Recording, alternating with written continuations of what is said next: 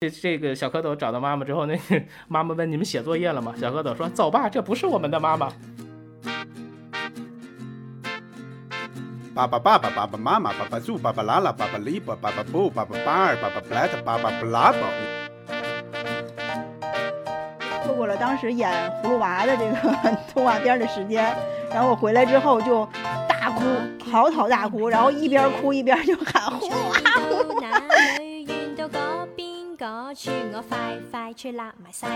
呃，这期节目开始之前，友情提示一下，本期将有很多充满童趣的画面描述和声音片段。如果你身边有孩子，建议你和孩子一起收听。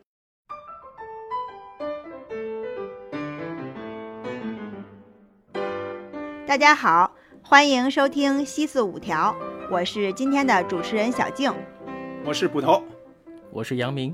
呃，现在这个时候正值孩子们的暑假，呃，我小的时候其实非常期盼放暑假，因为到了暑假就可以实现电视自由，而且暑假的时候电视台的节目安排明显就对小朋友非常的友好，比如白天会重播《西游记》，嗯，上午或者是晚间呢播动画片的时段也会增加，可以连贯看一整天动画片，在童年回忆里真的是可以说是非常过瘾了。今天我们就来一起聊一聊那些曾经陪伴我们成长的动画片。首先，我们从国产动画片开始聊吧。嗯，说起国产动画片，就不得不提到一座殿堂级的机构，就是上海美术电影制片厂。这里几乎包办了我们记忆里所有的优秀的国产动画片。他们许多的这个作品呢，就是把中国传统美术的那种美学。我认为是已经发挥到了极致，比如说水墨画、剪纸、木偶，甚至是有敦煌壁画等等，诞生了很多经典的动画形象。现在呢，就让我们一起呃回忆一下，凭你的记忆瞬间想起几个国产动画形象，你会马上想起谁？就是第一时间想起来的，对吧？就是简单说一说，对吧？呃，我脑子里冒出来的哈，首先比如说哪吒。还有像骑着毛驴的阿凡提，呃，还还有，呃，我特别喜欢的一个就是雪孩子，就带有点悲情的雪孩子，嗯嗯，这个印象也很深。雪孩子，对，然后葫芦娃，还有还有两个两个小倒霉蛋儿，就是没头脑和不高兴，和不高兴，哎，对。然后还有一个是诞生，就是《天书奇谭》的诞生。嗯，对，最后最后就是三个和尚，这是我一下能想起来的啊。杨明呢？一其实其实小军这个题，就是一说就能想起那个非常美好的童年时光哈，就是家里的陈设、电视机的声音，包括那个空气那个味道，甚至都能闻出来。我这个第一瞬间，我可能能想起黑猫警长，因为它是又是曲艺加动画的这种双重记忆。这个牛群导演的两千五百多集电视剧《这阿拉伯的故事》是吧？对，掏出小木枪，啪啪啪啪打了四个大字。这个我还不知道。这个小静不知道。这个叫这是一个相声，一个相声叫我是导演还是什么？他跟我是对叫我是导演。冯巩说。而而且那个而且牛群在那个时候就抛出了一个梗，萧亚轩现在还在用，就是二十五岁以下的人就都不用了。呃，而且而且那个印象很深的，是因为那个除了这个很正面的这个形象之外，他那个石猴鹰，包括这个吃土三人组，包括。一只耳和他舅舅，就是那个造型，有的时候小孩看还是会有点挺恐怖的。因为现在已经开始解读了吗？那个杨明，你现在就开始解读了？没没没有没有，就就提到这儿，我就觉得那个造型很恐怖，就是说瞬间想起来的嘛。因为因为因为我一会儿也要提这个，所以我认为这现在就开始了的。不不不不不不不，我你们真的都要提这石猴鹰吗？我。石猴鹰肯定要提，肯定要提。对我，我我也我也要提这个，我这是童年阴影。我就想，为什么现在就开始说了呢？我还想，我一会儿要发力呢。好啊，我以为我以为你已经，我以为捕头已经说完了。嗯，然后呃，大闹天宫这个是能想到孙悟空那个形象，其实是一九年就是二十二届上海电影节的那个海报。再一次看到那个拉开帘子的那个那双眼睛的时候，我那个时候是挺激动的。后来。呃呃，从一些媒体包括就是万氏兄弟张光宇，就是一些展览和一些作品的一些分析里面，就经常能看到他们的名字，所以就是后来又了解了很多关于这部戏的一个创作。呃，我还能想到的就是小蝌蚪找妈妈，那个是不单是我我很喜欢，也是我跟女儿一起看，她也很喜欢，而且而且发现那个其实那个故事它是一番儿一番儿的，其实它很有相声的那种结构，呃。呃，对，然后网络上现在不是有一个更好玩的吗？就是还有个，就是像续续了个小尾巴，说问你们这这个小蝌蚪找到妈妈之后，那个妈妈问你们写作业了吗？小蝌蚪说走吧，这不是我们的妈妈。一说到这个形象吧，我和你们还不太有点不太一样，我老想到的是一些反面的形象，就是呃有。一只耳有两个 妖精对我来说影响非常大，一个就是《天书奇谭》里边的那狐狸精老太太哦，就是呃，她这个她这个妖精吧，就是说虽然虽然他们是在这个动画片里是一个反面形象哈，就是呃，但也不能给我说算留成留的那个童年阴影，比那个刚才咱们提到的那个叫什么石猴鹰。对比那时候鹰 要好一些，他给我的更多是对这个妖精这个物种的一个幻想。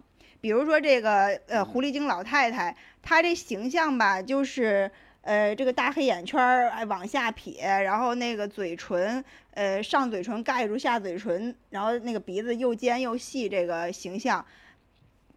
其实它不可怕，但但是呢，一看到它吧，就会让人联想到就是一个非常的。呃，阴险狡诈的一个一个性格，而且我后来在一现实生活中，我就见过长相是这样的老太太。然后我一看到我，我看到那老太太，而且不止一次，真的我不止一次，我还还真有长成这样的老太太。然后看着老太太，我就会想起这个狐狸精来。然后还有一位就是蛇精，就是这个 葫芦兄弟里的蛇精。葫芦兄弟里的。首先我说一下，我觉得蛇精非常漂亮。我小时候就觉得她很美，呃，而且呢，锥子脸，典型的锥子脸，就是就是现在整容的那个蛇精脸，蛇精脸对吧？又又很尖，然后那两个眼睛非常大。哦，对，她很美，而且她就就因为她的美，我觉得她并不是特别的坏，所呃，就是她。甚至我在小的时候吧，还对这种呃比较美的这种女女性形象，我还有一种幻想，又会觉得我如果是这样，是我如果是她，会会是什么样的？而且这有点像那种心理嘛，就是以前人们看那种反特片儿，很多人是很羡慕那个女特务的。女特务哎，我我现在就想 说，就是在看《乌龙山剿匪记》里边那个四四姑娘是吧？我当时就很喜欢那个角色。然后就是像你像那个蛇精啊，又说咱说回蛇精，蛇精它首先我觉得它的动作和呃说话都非常的优雅，然后尤其是他在施魔法的时候特别美。我不知道你们还记不记得，就是它一般施魔法的时候就像跳舞一样，而且那个还会念咒语，甚至它还跳过。对，如意如意如我心意。然后他还呃还跳过那种像飞天舞一样，而且他每次施魔法的时候都有那种电子乐，像 disco 那种音乐响起来。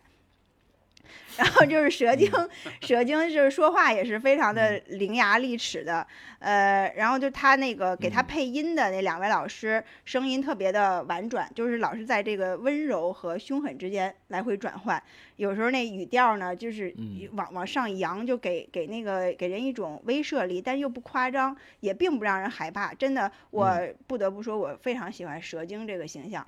然后再有就是刚才你们说的这个。这个石猴鹰，我我在我还没想起他这个学名来，我就 给他写的是秃鹫，有是吧？就他就是石猴鹰是吧？就专门有石猴鹰是吧？杨明，应该是有石猴鹰的，应该是嗯，我我是考虑的角色 名啊，就是他这个他当时不是盖了一个，他这个是科普片对对对，他这是科普片，他这个石猴鹰是有的，有的。他他他的这个形象上，他当时不是盖了一个那个布单子吗？然后挖了两个眼睛，就特别像，对，特别像幽灵。然后他还把那个那个大脸就怼在那个小朋呃小动物们那个家的窗户上。我们就来具体说一说和这些形象相关联的动画片儿。比如像电影类的，刚才我们提到《天书奇谭》，还有一系还有一些那种系列片，还有各种短片。我们来列举一些自己非常喜欢的作品吧。嗯捕头，你嗯。你接着说，展开。我我我首先纠正一个这个小静的一个说法哈，呃，你刚才说这个类那个类，电影类、木偶类和科普类，电影类这个肯定是不太对的，为什么呢？因为所有的啊。上海美影的这些都是电影，都算甭看它只有嗯十五分钟、二十分钟，但它都是电影，因为我还真看过。我看过这种电影，我后边还会说到，就是所有的这些电影，如果说《天书奇谭》你给它分个类的话，就是《哪吒闹海》分个类的话，他们算动画类，就是整个的这些片子都叫美术片，嗯所以它叫美术电影制片厂，哦所有的这些片子都叫美术片。然后，呃，就是《天书奇谭》和《哪吒闹海》，他们就属于叫呃动画类，就是动把画动起来。然后像阿凡提什么之类的，这是木偶类。然后像那个葫芦兄弟，它确实就是剪纸类，它是这样分类的。嗯嗯，嗯，我先说长篇吧，就是我按照长短来说哈，我先说长篇。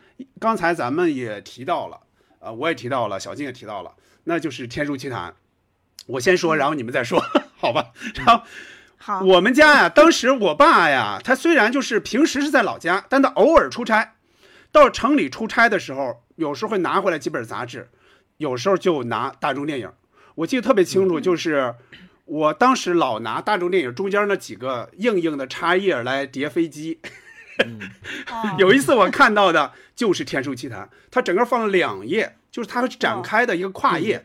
哦，那个画面特别好看。当时我还没看过《天书奇谭》，因为它这是个新片儿嘛，新电影嘛，肯定要上院线的嘛，没看过。但是里边那个就是员工的那个形象，包括诞生的那个形象，包括三个狐狸精，我是能看到的。哎，我说这个片子什么时候能看看就好了。后来就在电视上就看到了嘛，就是能看到它是一个很长很长的动画长片，因为一般来说看都十五分钟嘛，它这个就 一下就一个多小时吧，应该是至少一个多小时啊。嗯呃，印象比较深的，比如诞生是怎么生出来的，对吧？呃，员工牺牲自己，到时候那个特别悲壮的，就把那个铁锁链把它往云里去往上去拉，那个那个镜头，还有就比较好玩的就是他用坛子变变人，变出好多了，就那个县官变出好多爹来，对，那个对对对，变出变出好多爹来。再一个就是鸟吃那个蝗虫，你看鸟吃蝗虫都是都是一一二一一二一那样去吃，特别好玩啊！我接着说《哪吒闹海》，《哪吒闹海》的年龄跟我是一般大的。首先就是我特别喜欢它的色彩，特别的艳丽，就是嗯，包括那个混天混天绫，包括那大海，嗯是吧？呃，形象色彩特别好，动作特别特别生动。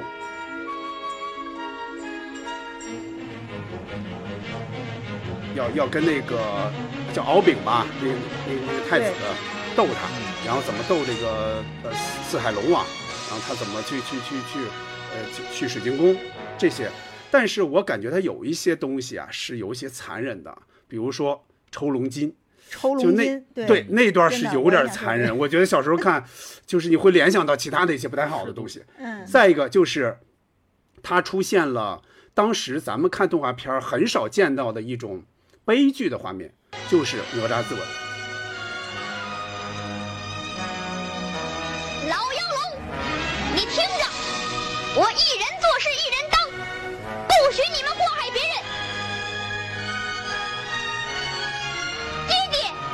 你的骨肉我还给你，我不连累你。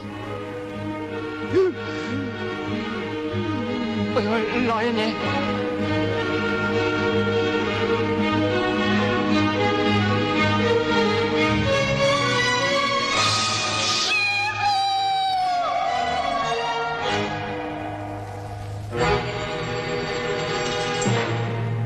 对吧？就这个是真是没想到，就觉得哦，他还会来这么一下，因为一般的动画片儿都是那种向上的、快乐的、积极的那种形象嘛。他这个突然有这么一幕，尽管它的结尾肯定还是好的嘛，但我觉得这个在当时看还是挺受触动的，而且应该是流了眼泪了吧？最早看的时候。对，而且对对而且痛痒还给留下来了。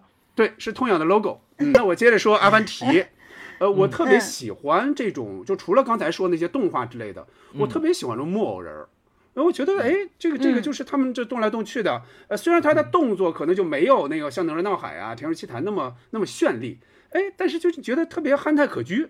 尤其像阿凡提，他肯定他是个聪明人嘛，又很爱开玩笑，又比较俏皮。嗯。他一共应该是我看了一下，应该是十四集，但是我当时肯定是没有看过这么多的，因为当时我就记得是，呃，每一天中午的到家十二点是演午间新闻，就中央台，十二点十五到十二点半就会演一集这个短片。然后《阿凡提》不是分十四集吗？他就有时候就会哎这这样放，但是我应该是没有看全过，最喜欢的就是两部，就其中的两集，一个是麦树音，就是他们把那个 把那个树树荫是吧？他们这不说就是啊买了嘛，就是他他们买过来了，就是这这穷苦人把树荫买过来了，结果、到晚上的时候，这个树荫到了八一老爷他们家，所以赶着那些牛群到了他们家里啊，就是永远有那句话，就是还得付钱，就是永远得付钱，就最后他们特别特别被动。除了这个之外，就是种金子那一集天了，就是那个不是还有个咒语吗？是吧？站在树荫里上帝大子金 子树是 我的哎，这个 这树荫也是我们印象很深。在我的树荫里乘凉。就得付钱。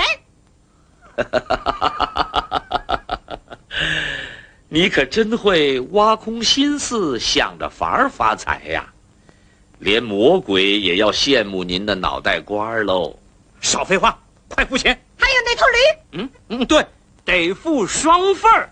呃，我说八一老爷，你这样收钱，可太不合算了。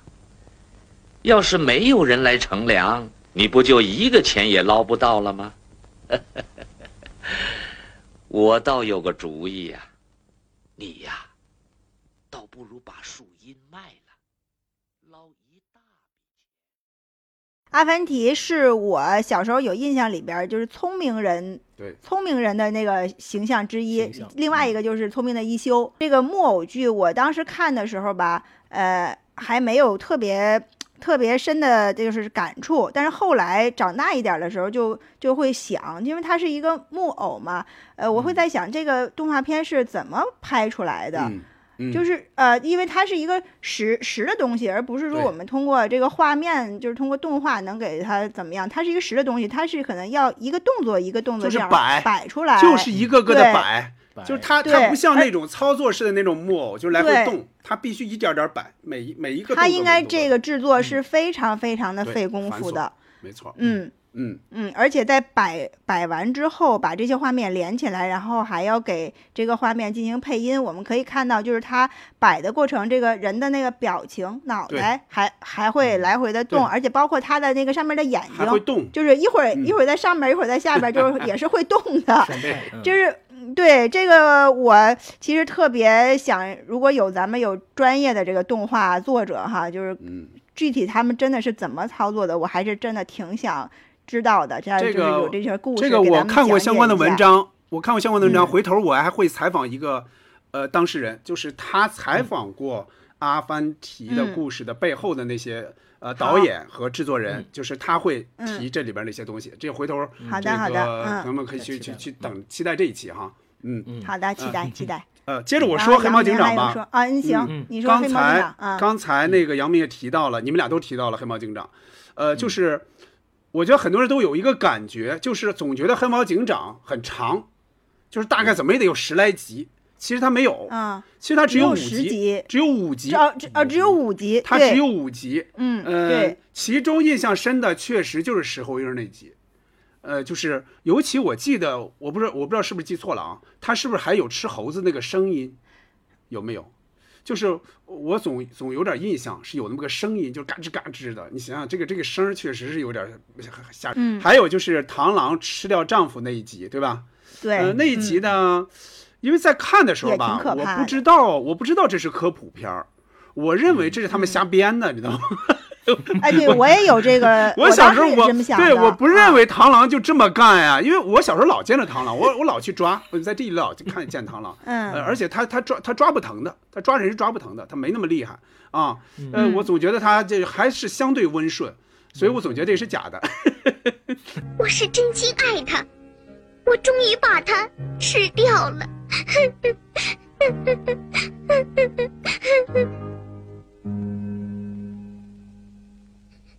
现在是多么的想念他呀！这是他留下的遗书，请你们验证一下。我的话说完了，请你们把我捉去吧。但希望你们能让我把小螳螂生下来之后，再把我捉去，不然我太对不起小螳螂的爸爸了。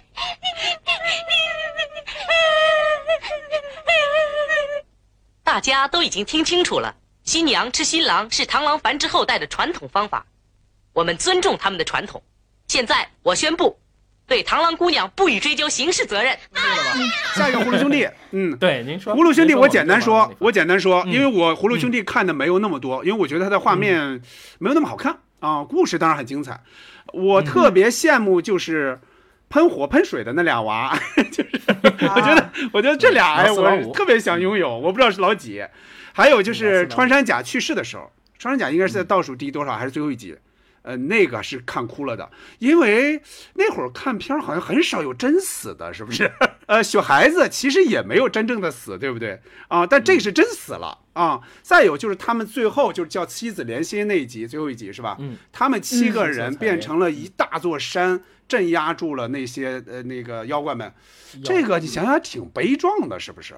但这我肯定是没哭，但事后想想，你觉得真挺悲壮的。那七个人那么好的小男孩儿，就天天在那儿镇着镇着妖怪 我觉得那个可能嗯是他的，我觉得是他的使命啊。然后呃，我而且我觉得这个葫芦兄弟通过几代人的观看，就有其实有很多点是一个，呃包括审美，我觉得都是会有特别好玩的这个这个吐槽的啊。而且就是人设部分，呃，这几个这几个娃，他他为了说这个。证明这个团结是吧？就是每个嗯。人就是他有自己的性格，有自己的特点，嗯。然后，但我们都觉得二娃是最惨的，动不动就就眼睛就让人捅了，动不动耳朵就让人来一下啊、嗯。然后呃，但是他们他们合体合体在一起之后，这个三观真的是是是挺正的，而且就像小林刚才说的，这个他们这个这个蛇精一起舞，然后那个蝎子是是蝎子吧？呃是蝎子吧？蝎子精，蝎子啊，蛇精的蝎子是吧？蝎王嘛，对对。对老公，嗯，呃 对他他俩他俩这个也不能用狼狈为奸哈，就是他俩在一块儿的这个这个关系，就是也是特也是特别巧妙，很多人也吐槽也吐槽他们，弹幕说是就是潘长江和范冰冰，有有点有点有点像，对，这这个确实挺像的。葫芦兄弟是它其实是剪纸动画片，就一会儿一会儿嗯。我说的这一部也哦。是剪纸动画片，哦。它是剪纸系列片哦，啊，就是你可以看到他的形象，他那人在动作动的时候就是那种呃呃机械械型的比较，机械，嗯对啊，那那关节儿，而且它是平面的，对，就这个人的嗯形象，啊对对，二 D 的，他只能 他只能侧着是吧？对，只能是看侧脸，然后一会儿过来看这边的侧脸，就这种，所以就是他这个风格还挺挺有特点的，嗯。就是呃，因为我是对比着这个葫芦兄弟一起来的，人家因为他都是这个剪纸剪纸风格，而且但是于童呢，我觉得可能里边还融了一些像版画或年画一样的这嗯。些、这些艺术元素在里头。嗯。然后我，呃，我今天因为这个节目，我重看了一遍这个于童啊，然后这我我看第一帧的时候就惊呆了，我没发现这部作品竟然是一九五九年出品的。对，应该是啊，有有就是啊、就是说六十年代之前就有这么这么好看的一个一个动画片，这个这个制作水准，我觉得真的是世界级的了。嗯，从从一开始那那个那几个画面，呃，如果你仔细看的话，就能看到那些渔船，还有那个呃教堂那个建筑嘛，就是它是嗯分层的。就是一嗯层一层这样展开，而且嗯还是如果像杨明呃看的话，他应该能看出来是还会有那个焦距的这个远近调节，就有点像我们现在看拍那种微距的东西啊，就是嗯很奇妙的那样的画面。然后就人人那个就是我们像就像刚才说的是他是剪纸风嘛，他的动作和那个和形象都是呃平面感和机械感的，就是这个左脸突然一下转向右嗯脸，就这种特点，呃，是是是应该是这样的作品的一个独有，而且于童在我看来，他不算是他不能说只是一个动画片了，他应该说是一个艺术品，就是他每、每一格的这个画面就有点像这种跃然纸上的这样的一个词儿来形容它吧，嗯就是看那鱼童在跳舞的时候，还包对对对括那两只小鱼飞出我印呃象特深跳出来，那我跳出来，印象特深。就像、嗯它就像纸一样轻薄，嗯就是感觉非常的轻，就这个这个画面感。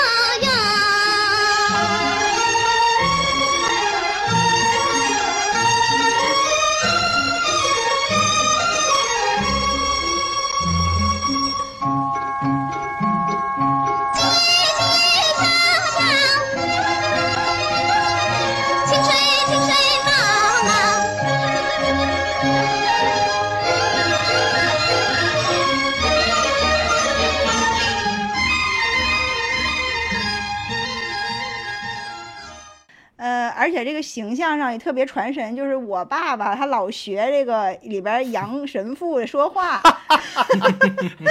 这杨神父这个大鹰钩鼻子，然后那个那个呃后边秃脑袋，后边什么连着连着胡子这种，然后他老说嗯呃。鱼盆是我的，不要打破了。然后我爸就老 老学这个说话，就这个这个蹩脚的这个口音特别特别经典。然后包括就是、呃，后来就是这个神父勾结县官儿，把那个嗯老爷爷、打鱼的老爷爷抓起来之后，就他俩这个一人一句，像复读机一样，就是神父说一句，然后县官 重复一句，这个对话就觉得特别可笑。可怜的老头儿，认罪吧。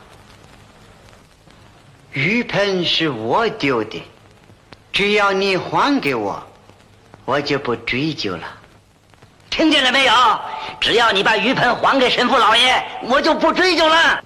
可怜的老头儿，做人要诚实，诚实的好，不要把别人的东西硬说成是自己的。是啊，不要把别人的东西，呃，不要把别人的东西硬说成是自己的。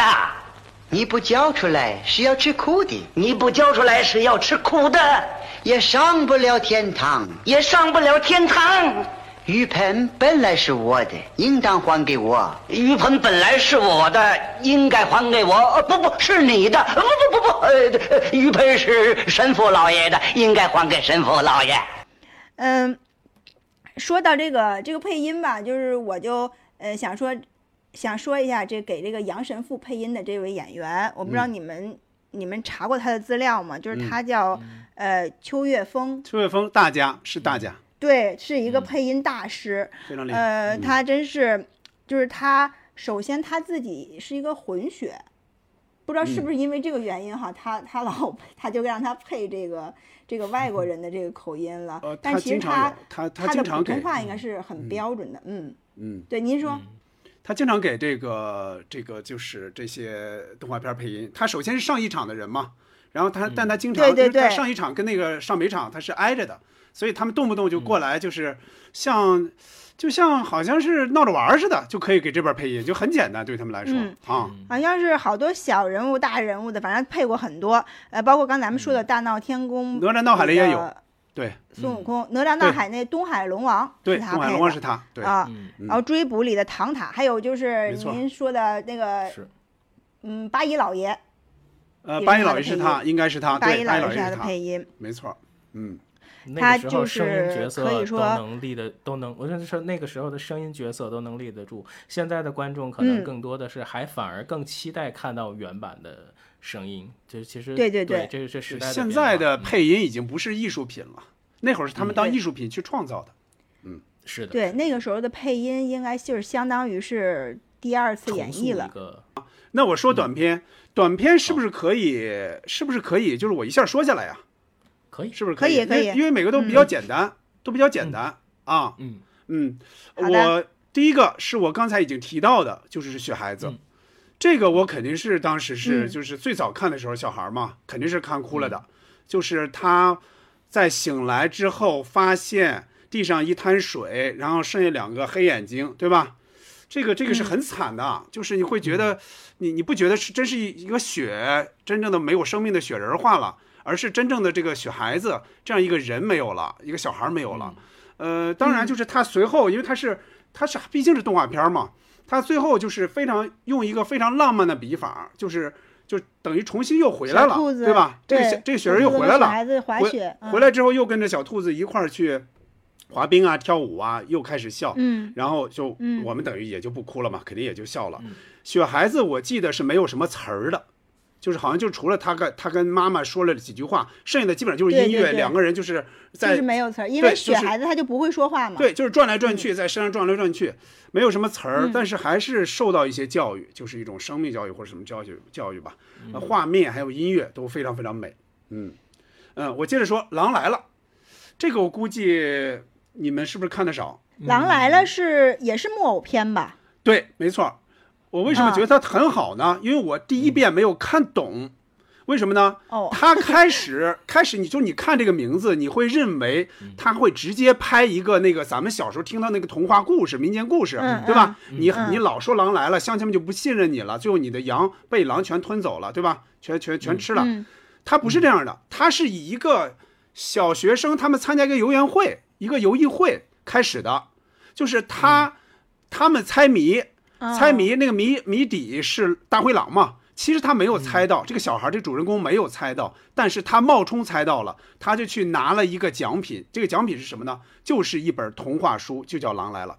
他在翻的时候，结果发现，他就那个他翻书发现里边那个人跟他是一模一样。结果里边那个人就活了，他就进入到那个画面里边，所以我觉得这个设计是非常非常好的。但问题在于是一种穿越感，对，有一点儿。但是问题在于我第一遍没看懂，我没有看懂那个他 那个那个他是不该拿那个童话书的，因为这个底，这个这个动画片的底是他跟那个老爷爷说：“对不起，老爷爷，这本书我不该拿。”然后音乐一起就完了。我最早一遍我没有看明白，因为很小，应该是很小。后来我才知道，哦，原来就是他撒谎了。他撒谎，他向老爷爷承认了错误，他不该拿这个这个书，嗯嗯，其实说的还是就是孩子不应该撒谎，对，还是不应该撒谎，但是他就又等于是戏中戏，他里边表现的，他里边表现的还是狼来了大概那个故事，但是外边又体现了一个撒谎的故事，我觉得这个设计是非常非常好的，这应该是八十年代的一个，呃，接着说刚才提到过的三个和尚。这个应该是咱们国家最早拿大奖的嘛，也不是最早，因为之前肯定牧童啊，什么小蝌蚪肯定也拿过。他是拿过一个是戛纳还是什么奖？应该是，嗯，还是还是柏林的银熊奖忘了。他是没什么词儿的，对吧？他自始至终就是这三个和尚，一个人来了，胖和尚什么瘦和尚，对，挑水，对他其实就是说明那个道理嘛，他是是个寓言，说明咱们就是在民间的那个道理。但是我在最早看的时候，那个道理我是不知道的，我不太清楚。啊，我也不知道，就有那个俗语，但是看这个过程中你就明白了，哦，原来是这个意思。人越多，反而这些人更喝不上水了。它确实像一个小寓言，因为那会儿在课本里已经开始学寓言了嘛，什么掩耳盗铃啊，什么自相矛盾啊，刻舟求剑啊，所以这个跟那个还是能联系起来的。没有脑不高兴，我我我说吧，嗯，我第一遍看也看不太懂，为什么呢？没头脑，我知道它是什么意思，但是不高兴，我不知道是什么意思，因为在我看来。比方说啊，在北方人看来，不高兴就是我不我不快乐，我不快乐，对吧？但是这个可不是这个意思，这个的意思不乐意，哎，是我不乐意，我不愿意。但是我们可真不这么说，我们小时候没有这个话。我觉得这是这应该是个南方人，应该是南方人写的剧本啊。按理说他不是不高兴，他是他不乐意。我最早看也没看明白。对，再接一句前面那句啊，就是这个的那个旁白应该叫毕克。毕克也是一个上一场的老演员，他声音非常非常好听，非常好听。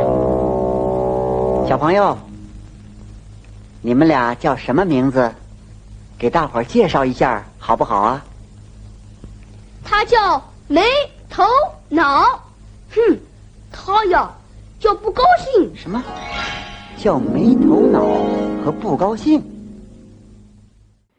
没头脑和不高兴就是没头脑。我想起，呃，一个画面就是，呃，他设计了一个大楼，然后那个大楼很高，没有没有电梯，没有电梯，然后所有的小孩都排着队，说上顶头去看戏，然后 就排着队吭哧吭哧吭哧吭哧，那音乐，那音乐特好玩，当当当当当当当当当当当，那音乐就老是这个音乐，他们就顺这个节奏就往上走。对，然后就是让人给人给人一个那个重复的重复感，就是然后什么时候这这帮人才能爬上去？然后爬上去之后，终于到了上面看的是武松打虎，武松打虎，这不高兴在里边演的老虎，对他不高兴被打死。对对对，其实我觉得不高兴，呃，没头脑和不高兴，它传递的是两种，呃。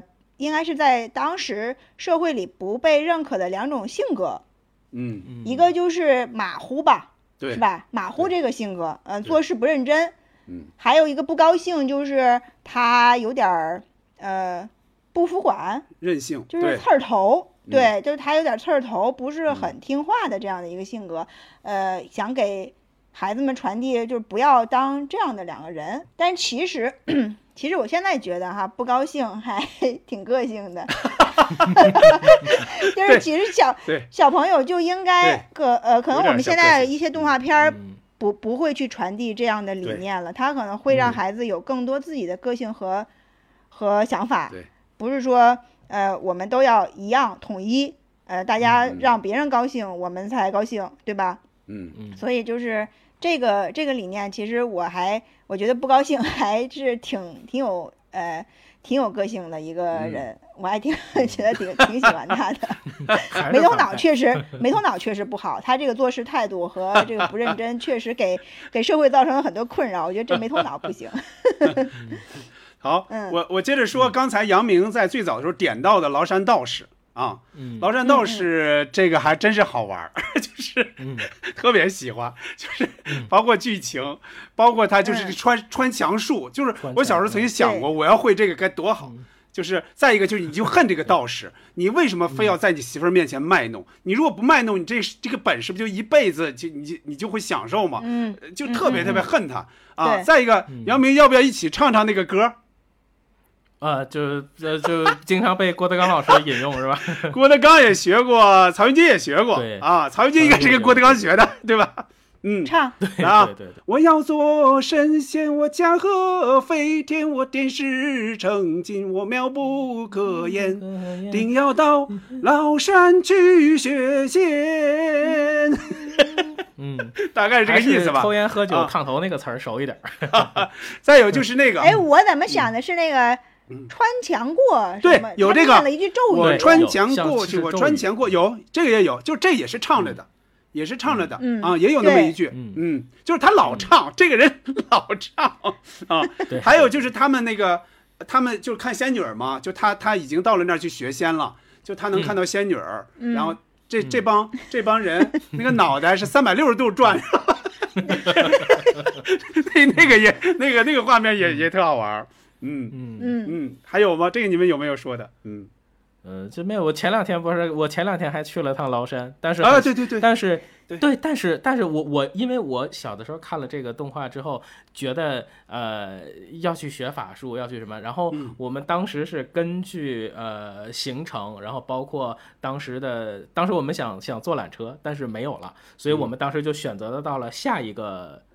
所谓有缆车的一个一个景区的口，结果缘分把我推到了一个佛教的山，那也是整个崂山里面唯一一个佛教的山，嗯，可能还是跟佛教有缘，但是呃，其实都一样了，其实宗教都是会向善嘛，嗯，所以就是学法术啊，这个这个，我我我其实脑子里还是会有这个动画的这个印象，嗯。嗯嗯，但是现在我都不觉得这个崂山道士他究竟想说的是什么。我其实小的时候不不太喜欢看这个，他就是他就是说你你不要人前卖弄。我看这个的时候，你知道我想起什么来吗？我想起的是《西游记》的第一集，就是孙悟空。我说电视剧啊，电视剧，孙悟空知道了，他不是学会了那个各种法术吗？结果他在他师师兄师弟面前卖弄，他师傅就把他逐出山门。这个有特别像，这有点像，就是你这个东西你是你是你这个东西你是用来干什么的？你不是用来在人前卖弄的。我觉得这个这个是对的。我当时是是这样想的。另外也也有一个说不能有就是恶的这个念没错念头嘛。没错，没错，没错，嗯是这样。我接着再说一下我刚才的，我 Q 一下刚才的哈，嗯就是说，为什么我能知道这些这些十五分钟的这些短片都是电影呢？因为有一啊次我们看、呃露天电影，叫呃小兵张嘎，当时在演小兵张嘎之前，突然放了一个动画片儿，就是张飞审瓜。我张飞审张飞审瓜，我是在我是在 电视上看过很多遍的。哎，我发现，哎呦，我说怎么回事？我说这个怎么电影也有啊？因为那会儿你才明白哦，人家那个名字可不是白起的，这是上海美术电影制片厂，人家可不是美术什么卡通、卡通动画片厂。这个他就是所有的那些片子都是都是在电影院演的，只不过咱们没有小时候没有机会在电影院看到就是了。啊，就是大概是这个意思。嗯嗯。嗯呃，我接着再点几个啊，我再点几个，嗯。就是就不展开说了。真假李逵、曹冲称象、狐狸打猎嗯。人、狐狸送葡萄、熊猫百货商店。呃，熊猫百货商店其实还还有一个系列，就是熊猫小木匠，有小木匠啊，不叫小熊猫学木匠，好像是叫，呃，小熊猫学木匠嗯啊、这个我还挺有印象的，就是嗯它。呃，其实我觉得像百货商店和学木匠这个都有一点儿点儿科普的性质。对，有有，对吧？呃，包括他给大象做澡盆，呃，然后有的那个 有的那个盆那个条条短，有的条长，是吧对？然后条短的地方不就把水就就漏了？这个，嗯，呃，还有就是呃切呃砍这个椅子椅子的这个腿儿，越砍越短。就是总是不能找到这个平衡，然后越砍越短，越砍越短。对嗯呃，我想说的，嗯对我我我想说一个，就是我认为特别神奇的一个动画片儿，就是《神笔马良》。哦，这也好。嗯，神笔马良真的是非常的经典。当时我就看了这个之后，就就想，如果我有这样一个笔，就太牛了，太厉害了，随便画一个什么东西都变成真的。那我们看这些动画片儿，就发会发现，我们中国的民间神话确实是想象力非常的。非常的好，非常的厉害，而且，呃，神笔马良刚当时给我看的感觉是，他用一支笔就能，嗯，可以说拯拯救这个老百姓，甚至用一支笔能调动这个大海，调动船，然后去把一个，嗯啊，对，去画一个大船，然后调呃会去画一些大海浪，然后把这个坏人的那个家给淹没呀什么的这样的画面，觉得他特别的。确实，当时觉得这个是一个小英雄的形象，非常的、非常的厉害。然后就是对他这个技能非常的充满了羡慕，然后就、嗯就觉得就觉得我哎，我们当时好像也结合了这个，那时候还有机器猫吧，应该是也也是，反正也同时期也看了，就会说。如果说我身边有这么一个人的一个形象能，能帮我 实现好多事儿，随便实现 你写作业随便实现好多什么愿望，真的太棒了。嗯，嗯杨明，你说呃，那个我还记得那个时候还有一个呃，咕咚来了，有有。咕咚来了，对，对，咕咚来了。另外我印象很深的还有半夜鸡叫，有。也是猪扒皮。啊是的。对，也是那种小小也是木偶人。土动画的那种，嗯。呃，对对对，然后偷鸡摸狗，天天嗷嗷嗷就学鸡叫，嗯，那个嗯。印象。但是后来这个后来好像这个事儿被揭被揭，怎么叫不叫揭穿吧？反正就这事儿好像不成立。就是鸡什么时候叫，它不是随着人叫的，就它不是说你、你比方说咱们现在哈，那鸡现在都睡了，八点多，咱们现在录播客这个时间，你去鸡窝你叫几声，它根本不搭理你，因为它有自己的生物钟。它不会跟就是人，你想什么时候你引逗它叫起来，它就叫起来，这个是不可能的。而且后来好像，呃，就是写这个，嗯，这个的人好像被姓周的，就是周扒皮的后代，好像给告了啊。就是说，这意思是我我们我们祖长长长祖上不是这样的，没干过这事那把地主写的太坏了。对其实我们不是那么坏的地主，对是吧？，是这意思。嗯，刚才我们说了很多优秀的国产动画片，然后我们就不得不提到小时候还有一一批引进的国外动画片以及真人科幻片。那、我们一起来回忆一下啊。我来，我先来吧。我因为我我个人是最喜欢《恐龙特技克赛号特技》嗯。我知道你想说这个，但这个其实它不是动画片儿，对不对？因为我对对小精真列上这个就有一点片嘛，我有一点疑问了真人科幻片。啊，嗯。但是也喜欢也喜欢，嗯。对，这个这个嗯。非常、非常难得，在那个年代里的看到一部这样的这个特摄剧，而且我查了一下资料，是七八年的七月七号首播，今天整整四十三年，跟我爱我家一样。太好了，太好了。还真是哎，我爱我家也你今天是。你今天截图那个那个演员，他是真的那演员吗？对，就是那个什么彻野呃，嗯对对对，就就是那个演员，就是演克赛的那个演员，他经是吗常来，他来过中国他在他在天安门前照过相，我见过一张他在天安门前照相。嗯对对对，我然后感觉他的他经常来这个微参加活动，博好像他应该现在是满满的一个高尔夫求生欲球或者是健身的一个、啊一个一个一个人，他经常跟中国的交流很多，呃，他也嗯经常看微博，因为中国的观众呃经常会也会跟他互动，而且有中国有几个非常有名的收藏恐龙特技克赛号周边的人。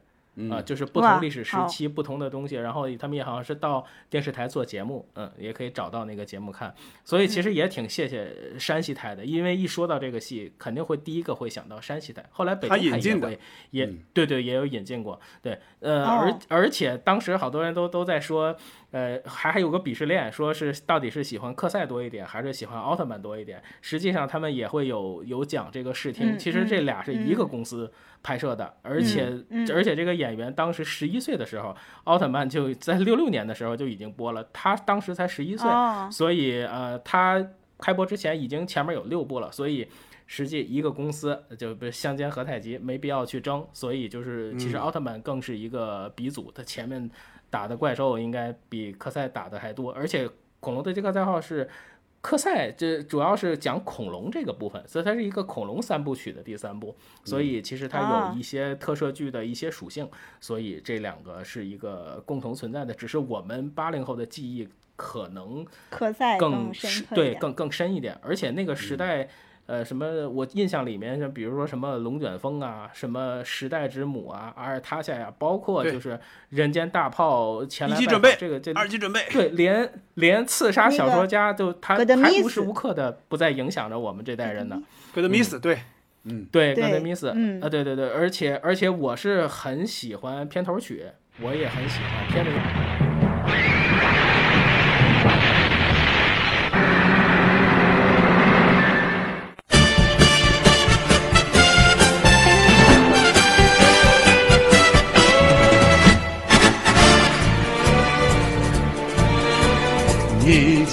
の向こうに何があるのか。誰も知らない過去の世界か。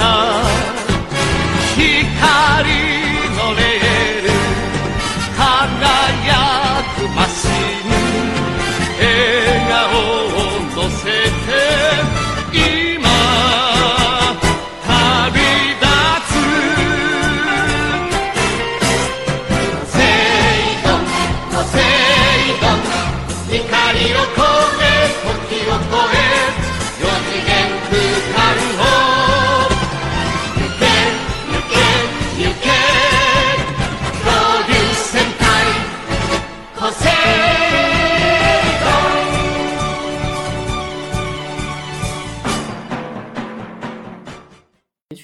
片头曲呢，就是空间感还有科技感很强，尤其那个飞船这样飞过来，前进前进前进，就是它画出的那个弧线，其实是特别动人。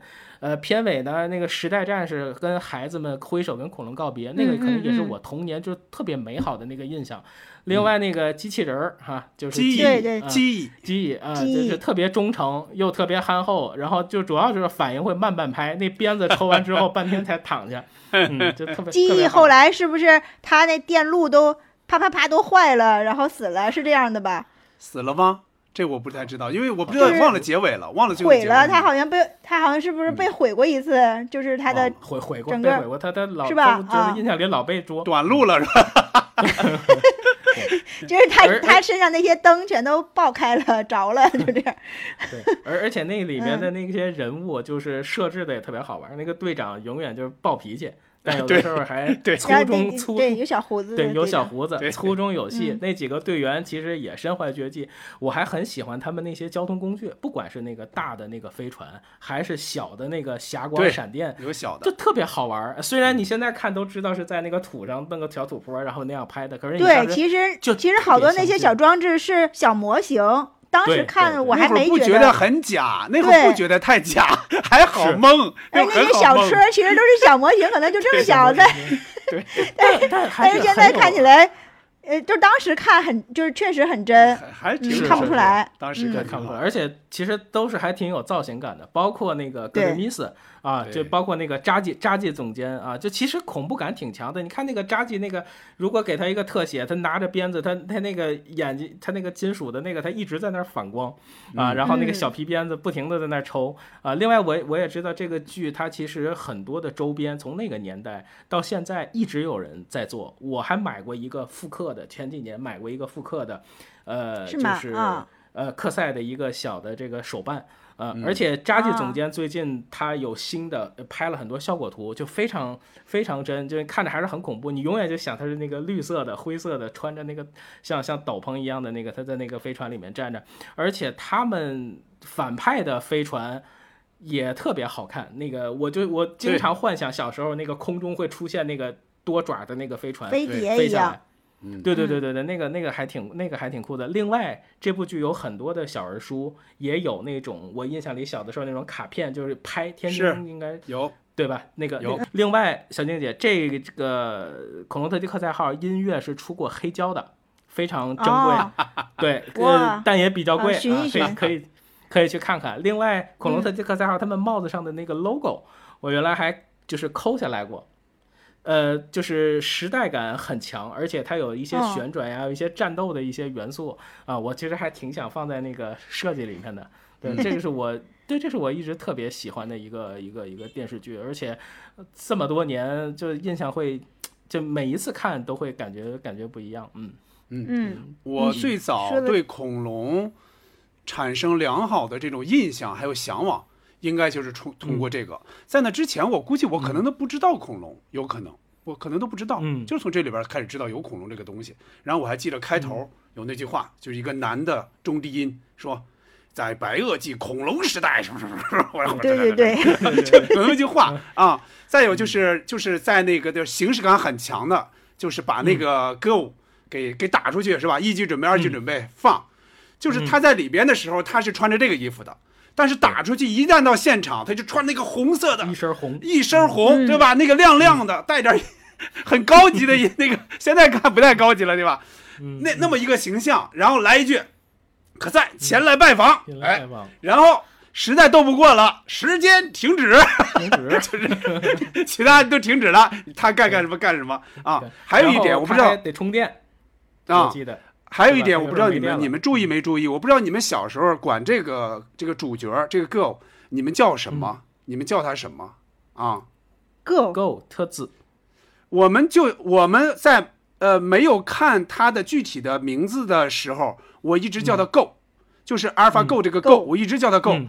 后来我因为我们我们有一个同学，他们家订着中国电视报，我们就嗯。翻他这个剧情，哎、是想看下一集的剧情，哎，嗯说老是发现一个叫格无格无，嗯我不知道格无是啥，嗯这是什么东西？后来发现哦，那不就是 Go 吗？就说人家根本就不叫 Go，人家叫格无，格外的格无就是我我的那个意思，格无就这样的。嗯啊，还觉得阿尔塔夏公主特别漂亮，而且永远穿白色的一袭白色裙子白色，的衣服，头发上还有一个永远是那样的啊。就非、嗯。非常温柔，嗯对而且而且我在那个电视剧，而而且我在那个电视剧里第一次知道日语的那个应该是念滋滋哭，好像就是 to be continue 的意思，就是未完待续，它永远在右下角，嗯我永远会每集都会期待那个，嗯，嗯，小经典，嗯。我当时看的时候就希望可赛和阿尔塔夏公主在一起，嗯，其实他们有那个意思吗？有那个意思吗？好像有一，因为可赛老去救他吧，对对，他就是他当时就他就拖累人，特别拖累人。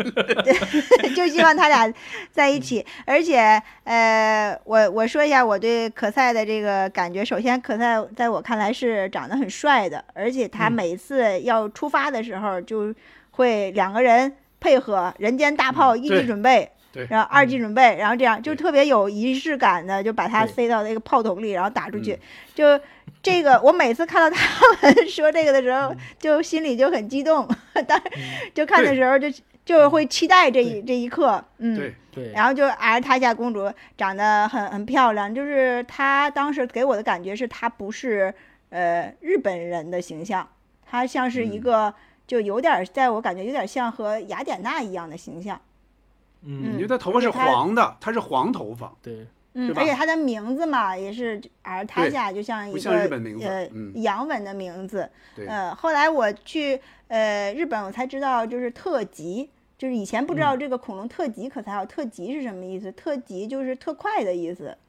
哦。嗯，紧急任务，呃，就是就是嗯。在、呃在火车上就会写特级，就像我们就是特快，嗯，那个当时他们写就是说翻译的时候，他们翻译的是它实际是叫龟同战队，然后战队两个字又怕这个译者又怕联想起来就是变成战斗队，因为跟那个时间还是有点近，所以干脆就把它就是翻译成了就是特级可赛号，就是它还有这个翻译上还是当时还是有一点小的这个这个这个推嗯敲的，嗯。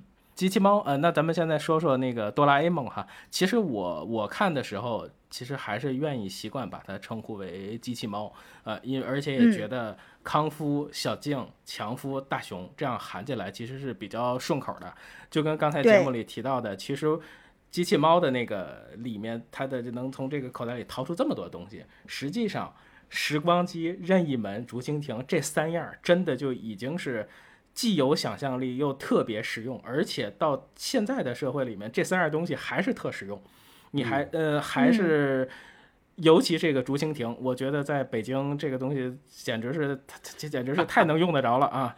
呃，而且而且当时是知道了他喜欢吃铜锣烧。另外，我当时是有一个呃有一个爷爷一个长辈，他是我爸爸的画绘画的老师。他就非常喜欢看，所以我那个时候就知道这是一部其实是超越年龄，而且是用想象力去交流的一部影片。呃，包括动漫、大电影，一直到现在，其实这个机器猫一直影响感染了好几代人。嗯，嗯机器猫我特别有印象，呃，我特别特别喜欢，在一定程度上应该比这个恐龙特技科三号应该更喜欢。呃，当时我记得是每周日的下午三点，央视会播。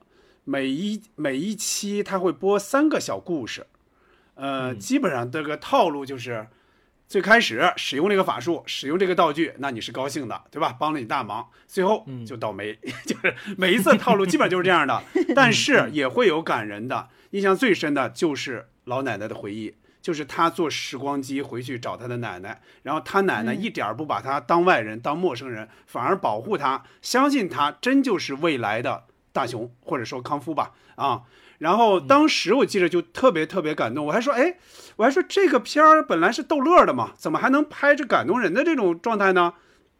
结果拍的还挺好。到今年你看，他就这个叫《伴我成长》这个系列的最后一集，他把这个就拍成了一个电影版，就再一次又感动了曾经的那些当时是小朋友的那些人啊。前几年我去日本，专门去了一趟。藤子不二雄的博物馆，它是在哪儿呢？在川崎，就是川崎市。我的那个高中的外号叫阿猛，就是我我同桌姓康，所以我总叫他康夫，然后他就叫我阿猛啊，就这是我们俩我们俩互相叫的。对，我是这我们俩互相叫的，呃，就没有在班里传开哈。但是在后来，在后来我开始上网的时候，就大学毕业之后开始上网的时候，我用的第一个网名。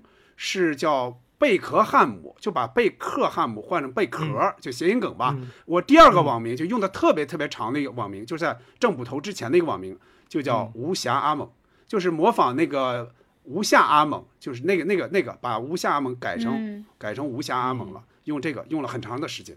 嗯嗯，我也是很喜欢机器猫，我之前还记得跟你们说过，我买过一本就是机器猫。道具大全的一个书，嗯，我也有啊，嗯，那个书，那个书虽然名字起的很枯燥，但是看起来真的津津有味的，把每一个道具怎么来的，是做什么的，就是详有一个像字典一样一个详细的解读。呃，机器猫就是刚才杨明说到这个名字，我也一直很喜欢机器猫这个名字，就是应该是咱们呃译制过来之后是一是一个就是呃译制的感觉，而而不是这个英呃声音译。音译就是哆啦 A 梦嘛，后来现在呃就是传播更广的是叫哆啦 A 梦，但是其实最开始我们就管它叫机器猫，包括那一系列人的名字，呃，我我也不知道为什么他们管那个后来也比康夫叫大雄，他其实全名不就叫野比康夫吗？不是，对吧？现在的肯定是真的，现在的肯定是真的，那会儿的都是都是我觉得央视为了为了他们方便。我就是为了国内的应该是为了更适应咱们对中国观众的这个，他们给改掉了。对这个这个声音的这个感觉，所以就是他给起了很很多名字。而且当时我记得还有书也是按照就是老名字走的。对对对对啊！对，而且我记得那个时候的呃机器猫的配音应该是刘春燕。没错，嗯，没错，嗯嗯。嗯。然后我我特别爱看的就是大熊，呃，他是一个。就是我觉得有的时候我我现在的性格就特别像大熊，就是就是有一点，嗯，有一点吧傻，呃，干什么呢都坚持不了多长时间，然后有点儿有点儿笨笨的，就是在各方面好好像都落后于其他人，但是这个也是我小时候很害怕对应的，我们因为我妈妈也这么说我。嗯，我性格上有的时候我看到它我会害怕，就是我看到这个这个机器猫我会害怕，因为有些地方小的时候真的特别像。嗯，但是我不一样，就是其实我看到它，如果我对应到这个大熊身上，我嗯我会喜欢它，我不我不会害怕，就是我会觉得我和它是一个是同样的人，呃，但是他呢有机器猫帮助。我就没有机器猫帮助，我就 觉得自己有点可怜。然后大呃大熊他虽然是就是，但是他是个男孩嘛，然后他会搞呃，他比较喜欢小静，就是那里面的静香。然后然后对呀、你应该把自己看成小静啊。现在有人会觉得小静，就说小静像是一个绿茶。我真的不是很喜欢小静，解读成这样了是吧？对。因为你看大熊那个大熊，他经常会呃，在机器猫的帮助下，好像是有一次我记得他能那个游泳去海里，随便就是给自己变到海里，然后他变到了小静的浴缸里，小静正在洗澡，然后就觉得非常搞笑。还有就是呃，其实机器猫里传递的一些呃小朋友之间的这个情谊，还挺还还挺可爱的。呃，包括就是。呃，胖虎和他妹妹，对，嗯，胖虎的那妹妹也特别可爱，她就是个女女胖虎，女胖虎，然后她还很花痴，她很喜欢一个就是帅的男同学，然后就呃好像被被射了箭，那有爱心箭那那一集，嗯嗯、被射上射了那个箭之后，然后就撅着嘴，然后追着 别的小男孩，就就一些。他这些小朋友之间，这个特别傻傻可爱的这些小的环节，还有一些表情什么的，就让我觉得不止逗笑小朋友，逗也也逗笑成年人，就让成年人这个心里这个童真一下就发掘出来了。嗯，而且樵夫那个嗯。角色，而且印象里面小时候坏坏的男生就是那样尖尖的，头发也是这样炸起来的。就是会就对。坏男孩的那个印象，可能有很多就是什么都特别尖，嘴也特别尖，对对对，然后头发也是尖的，头发。对。对。啊，嗯，就就不是像其他的孩子那样一个圆润的感觉，他是尖锐的，嗯，是的，是的，是的，嗯嗯，而且强夫家里就是很有钱，还有有人被扒过，他家父母都房子住的很大，然后父母开着什么车，然后就是非非常有钱。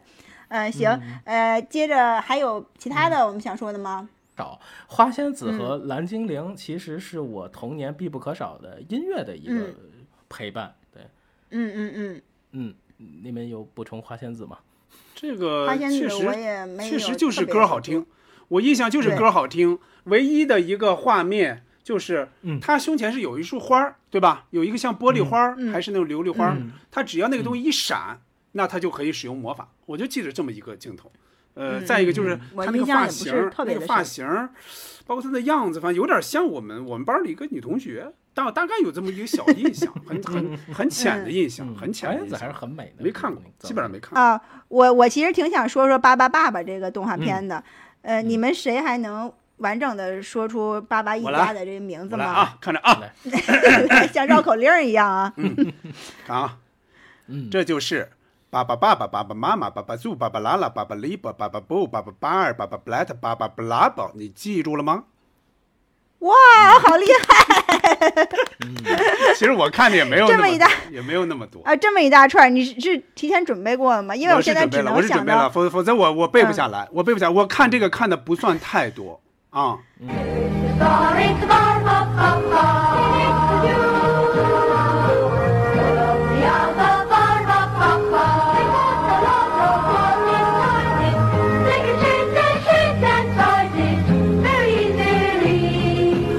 这就是巴巴爸爸、爸爸妈妈、爸爸祖、爸爸拉拉、爸爸利波、爸爸包、爸爸贝尔、爸爸布莱特、爸爸布拉波，记住了吗？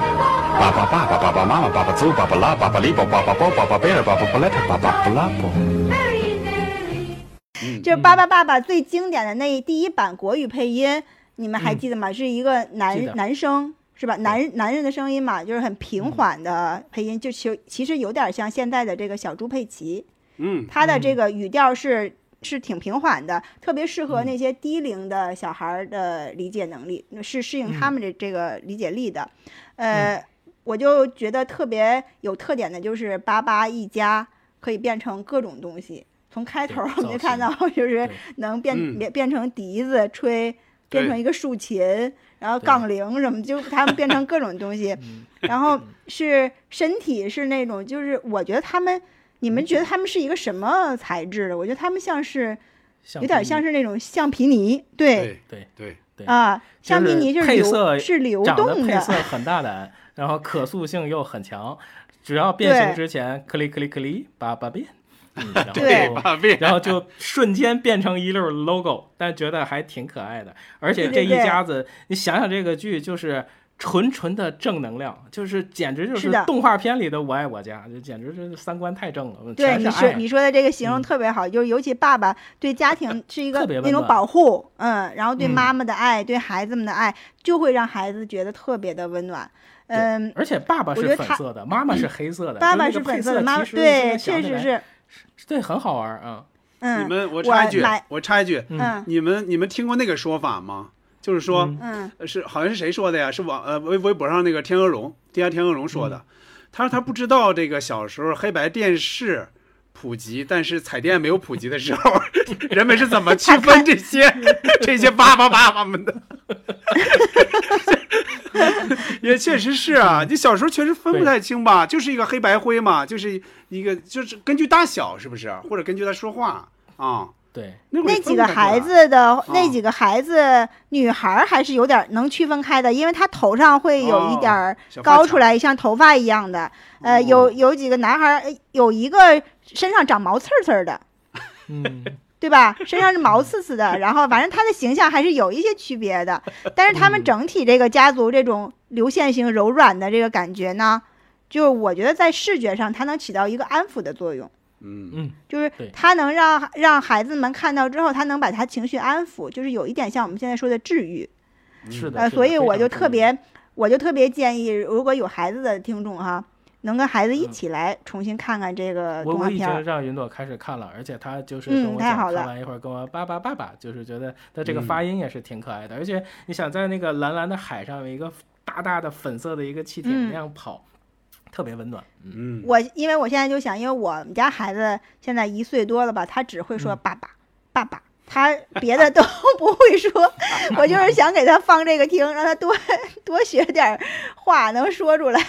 直接就每天就是这样指着爸爸，你你家孩子直接说贯口，直接贯口出来。对对对，就看开头。嗯嗯嗯，说说完爸爸爸爸，那我们就是就转到一个男性的视角哈，就聊聊变形金刚。啊、然后嗯变形金刚其实回忆也挺多的，也是跟克赛一样，也是有纸片儿的那种。啊、就小的嗯时候觉得擎天柱和威震天当时通过 logo 就可以辨认这个善恶。啊，这个而且当时嗯小孩都会用嘴学汽车人变形的那个声音，对那个那个，那个咔咔咔咔那嗯，对，对，就是那种那种声音。嗯，而且而且那个剧里面仔细听，当时他们从这个每个星球来，那个时候就满嘴的啊，我要在这个这个星球上寻找能量，就是其实想想都是现在会用到的一些词啊。呃，嗯对，而且而且应该说变形金刚当时推动了玩具的那个市场，那小孩手里不管从小到大，还是就是各种体型、各种体积的，呃呃各种变形，然后慢慢的就变成一种收藏收藏的一个产业。我记得北京有很多就是收藏变形金刚的那种，有的嗯时候还会有展览。嗯呃、嗯对，然后呃。电影的话，我我我后来其实是因为迈克尔贝的关系，就看了他后面拍的那些电影，呃电影其实就是更震撼了，就是声音、音乐、人机交互。嗯当当然，这广告跟无厘头的东西其实也还挺多的，呃，那个应该是小孩儿最喜欢的一个 IP 了，嗯，尤其小男孩儿。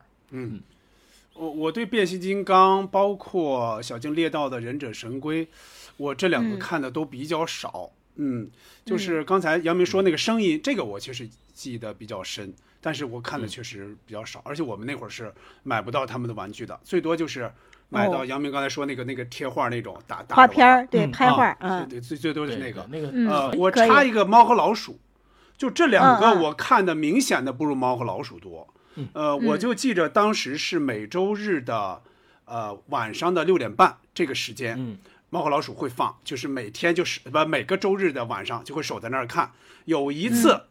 有一次六点半开始了，但是嗯。六点四十左右，突然画面切成了咱们国家发射火箭，就是发、嗯发卫星，是吗？对，嗯发卫星。对，都会。结果呢？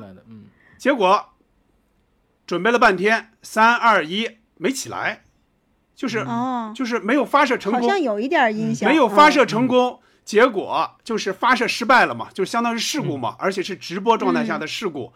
当时是郑渊洁还是谁，就在《童话大王》上还是在哪儿，就分析了一下，说为什么这次发射失败，是因为他犯了全国小朋友的众怒。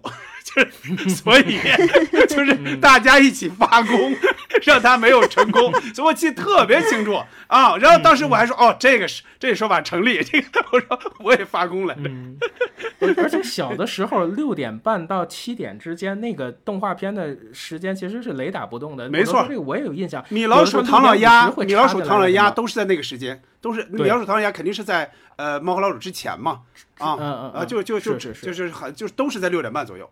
嗯，对对，猫和老鼠其实从今天看都是非常非常好的动画片，而且它节奏、包袱、呃配乐，就是那种精良程度，而且用世界名曲给你干，我就世界名曲，对，就很多世界名曲，特别像，就特别像姜文说的那个小 Z，你当年就给我看这么好的东西啊！嗯你现在想起来，其实是特别幸福的一件事，而且我觉得汤姆跟 Jerry 就是那一对 CP 哈，就是是特特别特别到位，而且到现在有非常多的延延伸的那些东西。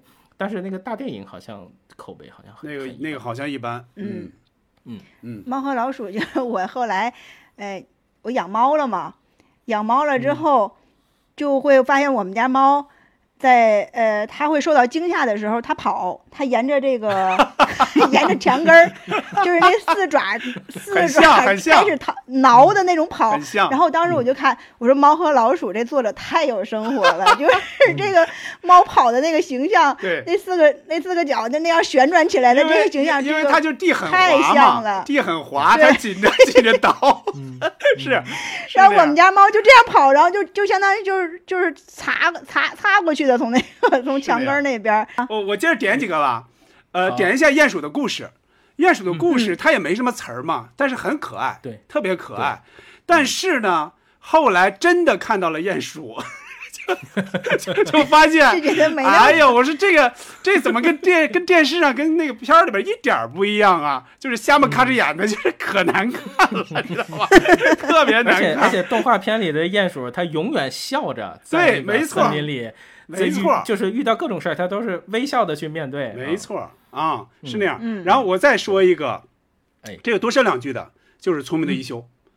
呃，聪明的一休，刚才小静点到了哈，我特别特别喜欢聪明的一休，应该还买过几本小人书。他中间那一段你们还记得吗？就是几个、几个师兄弟喊他一休一休一休，不要着急，不要着急，休息休息一会儿，就那个对吧休息？中间老有那个对吧？它的片头嗯。曲是很俏皮的、快节奏的，它的片尾曲是很深情的，特别像嗯。一休在想他就是一直不在身边的妈妈，特别像。妈妈对，嗯。嗯。我刚才也说到了去日本的事儿，这个我还得说两句。去日本，我是专门去参观过一休和尚出家的那个庙，嗯，就有一个庙，一个寺院。呃，还有一集就是一休智斗足利义满，他是在一个什么地方呢？就是他要把那个老虎给绑起来，就是一个屏风，老虎的屏风给绑起来。那么一集，他是在这个故事是发生在金阁寺，金阁寺就是在京都的一个地方。然后我们是专门也去看了金阁寺，在参观金阁寺的晚呃头一天的晚上，我专门看了这一集，还看了一休的最后一集。因为小时候看了那么多一休，但是不记得最后一集是什么样。不记得哪个是最后一集，哎我就是当时在京都的宾馆里，我自己打开视频看了一集，知道了最后怎么回事呢？一休要远行，要离开他这个就就是这个寺庙叫什么来着？忘了啊，要远行。但是呢，他特别害怕，就是师傅和师兄弟们看到他之后伤心，就是告别的时候伤心，所以他就打算半夜不告而别。啊，他是准备这样走的。他收拾好行李，轻手轻脚的走出去，往外走，他才发现大家其实都没有睡，大家都在等着送他，所以还挺感动的啊。这就是最后一集啊。还有一个印象比较深的就是蓝精灵，呃，当时就是比方说割个物，还有一个倒霉蛋儿，就是老收到礼物嘛。他一收到礼物一打开就是爆炸，哗，就是永远就是他他接他他知明明知道要要是爆炸，他的他的每次都要打开，就每次都要炸啊。还有那那首歌对吧，在那山的那边海的那边对吧？还有这个啊对吧？最后我说完这波我就不说了啊，我再点几个名字，就是刚才说到的米老鼠、唐老鸭，就配音就是董浩和李阳嘛。接接着是接着是《圣斗士星矢》天马流星拳那个，还有兔子等着瞧。兔子等着瞧，后来被改编成一个相声，那个相声用用唐山话说这句话：“兔子等着瞧。”哎，兔子等着瞧，我这还没有印象，有点印象吗？有一点吗？我没有印象这这个动画他就片儿。他特别倒霉，他永远永远抓不着兔子，就有点像灰太狼，他抓不着，他最后特别倒霉，他被束缚束缚住了。呃，就是特别困难的时候，他就说一句“兔子等着瞧”的意思。我是不是这里边有一个老狼？对，就是兔子和狼嘛，就是兔子和狼，啊就是他们俩啊。有这个，还有丹佛尔最后一只恐龙。我现在说的这个，啊对这个我现在说的这些都是简单看，就是我小时候看过，但是印象不太深的。还有希瑞和希曼，但这是俩啊，这是俩，一个对希瑞，一个希曼哦。还有对布雷斯塔警长，布雷斯塔警长他老骑一个马，没有印象。老骑一个马，当当当的开枪。最后一个，《OZ 国历险记》。《OZ 国历险记》，你看的时候，你发现，哎，有个小女孩，有个稻草人，有个机器人，后来才知道，其实它就是《绿野仙踪》。那我再补充几个，我就是补充的。首先，《忍者神龟》其实《忍者神龟》也是听到片头曲就都好听激动起来的那一种。而且，呃，他《忍者神龟》也做了游戏，也之后也做了大电影。另外，《忍者神龟》里面那四个四个主角，他们的名字其实都是文艺复兴时代的这种输出嗯方式其实是特别特别好。嗯呃，在天津台原来还放过《堂吉诃德》，还放过哦《大力水手》嗯这些哦其实都是、嗯都是影响过都是影响过我们的。呃，另外的话就是，嗯，铁臂阿童木，嗯铁臂阿童木这个其实还特别早真没有看过，那这个咱们应该没有出生对，这个咱们没赶上肯定是那个时候他创作的特别嗯早，那个在在中国好像都五六十应该年代，是五六十年代的一个动画片了。嗯，对对，但是但是呃，一还有印象的，当时能看着相对比较近的，其实还有神探 Gadget，这个呃，这个印象不深。还有佐罗，嗯，哦，这个有，这个我知道。对，佐罗是印象很深。哎，另外我发现你们都没提《灌篮高手》，是因为已经这个？我我我不怎么看，灌篮高手对我来说好像是大一些的时候看的对对，不怎么比较近，看篮球九七年左右。嗯嗯嗯，对，嗯，反正印象里面那个《灌篮高手》也是属于那个千万别别碰前奏，就一碰前奏就是青春就就就回忆就都回来了那种。你们说的，我再插一句，就是题外的啊，就是你嗯们说到这个六点半到七点这个时段动画片儿，嗯我曾经因为错过了这个动画片儿，好像是跟我爸我妈出去干嘛了。回来之后就错过了当时演葫芦娃的这个 动画片的时间，哦然后我回来之后就大哭，嚎啕大哭，然后一边哭一边就喊葫芦娃，葫芦娃，然后一一直到那个时候完全没有重播，就是就是错过，就是小静，小静就是真的小静想非常的喷火懊恼那会儿是吧？气到想喷火。对，非常的懊恼。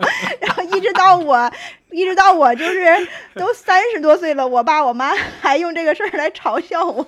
一个是那会儿看片儿啊，看任何的喜喜欢看的东西，一个是害怕错过时间，就是小静说一种，还有一种就是停电，气死，对，真气死。嗯啊，就是好像那时候大人不能理解孩子为什么非常非常喜欢看动画片儿。这么痴迷，呃，我现在不知道有多少家长还愿意跟孩子一起看动画动画片儿。就是你们成年以后，你们还会喜欢看吗？有没有有没有哪些动画片儿是真的就是长大成年以后才喜欢上的？我们可以分享一下。首先说，呃，系列动画片，我指的是就是这种呃呃很多集的这种这种动画片，嗯，看的确实就少多了。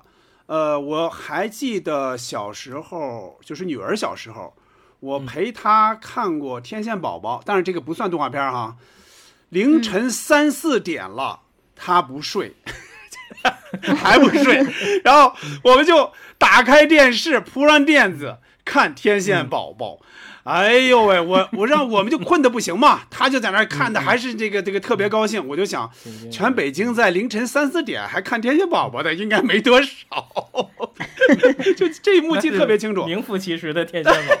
对，真是天线宝宝了，支棱着都支棱着天线。嗯再有就是再往后就是陪他看过小猪佩奇，但我觉得这个就相对比刚才那个好像更能看进去一点吧，应该是。呃，稍微比那个稍微成熟一点点。这几年呢，是跟着女儿看过《樱桃小丸子》。哎，我过去呢是只听说过，但真没有看过。哎，这么一看呢，还觉得挺好玩的。比如有一集哈，小丸子呢被学校要求要写日记，他呢，比如说，嗯，这个礼拜日吧，礼拜日到了哈。他早晨就开始写，知道吧？这一天没过呢，他就开始写，写出来之后，意思是姐姐，你得按照我这个办啊，我已经写好了。跟家里人说，我都给你们写好了，你得按照这个办啊。就是，就这这这这个就特别有意思，觉得很幽默啊。嗯，还有就是爷爷有藏对小丸子是真好，而爷爷那个性格也特别好，就老顽童那种。嗯嗯。说完系列动画片，我再说一遍这个就是卡通电影，就是就是大电影这种。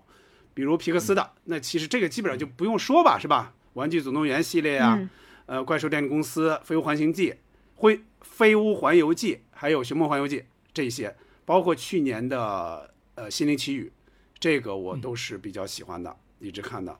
宫崎骏的呢，我看的比较少，说实话，我只看过《千与千寻》和《龙猫》少数几部，总的感觉是想象很大胆，画面特别好看，音乐好听。嗯，但是反正有些地方让我看感觉很怪，所以我就不怎么太爱看。嗯嗯，呃，我我也是，就是比其实是比较后知后觉，这 是一个非常糟糕的一种成长。呃，生活里面呢，其实也确实需要一些精神性的东西去引导。呃，但我我看的其实也比较有限。动画片实际是非常好的语言的一种载体，慢慢的也是从动画片转到了电影上。呃，嗯不过在网络时代哈，就是这个天津的植物春老师，就是把这个。动画推向新的高峰，用这个方言诠释，配音我也觉得网络对网络这一块儿，从呃很多经典的动画里面都用上方言配音之后，又给动画重新带来了很多活力。呃，我我我现在分享几个呃给我印象很深的电影，九四年《狮子王》。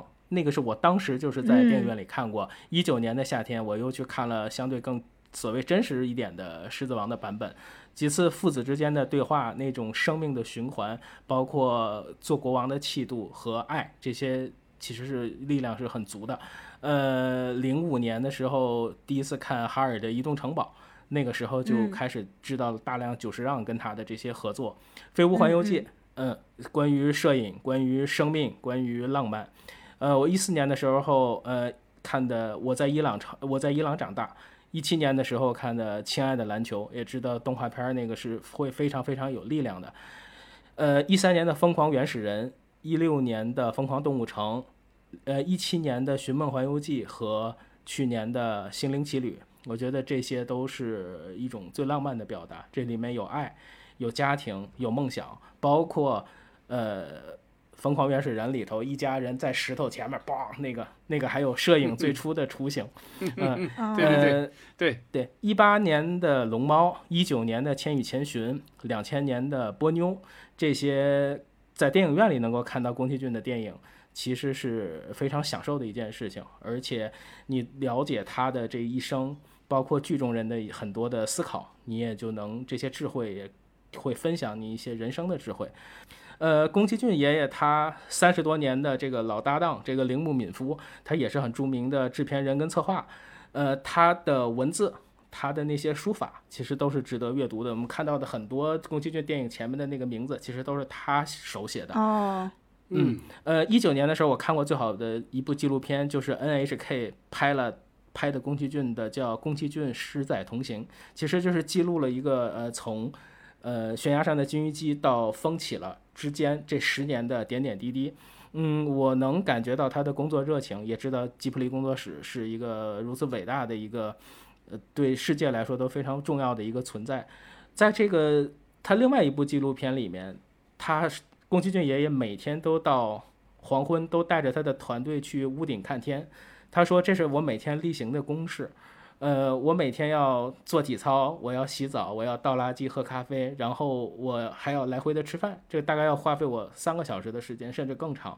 但是在我的生活里，在我的范围里解读这个世界，我觉得这个是特别浪漫的一个想法。每天他们都会去屋顶看，呃，当时看那个纪录片是给我感动的不行，呃，包括我觉得宫崎骏电影本身，他的那些动画片，它本身我觉得就是给成年人看的。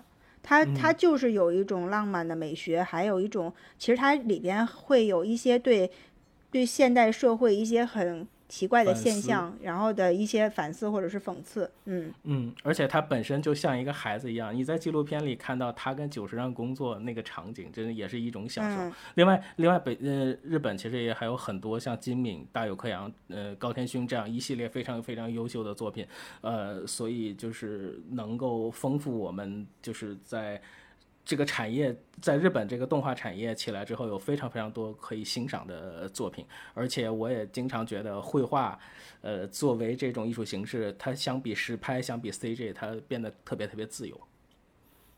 嗯，呃，我觉得我们一说到呃喜欢看，就成年以后还喜欢看的动片动画片，好像都是来自于日本能想到的，比如说像《名侦探柯南》，它里边这个悬疑的破案的这些各种环节，然后。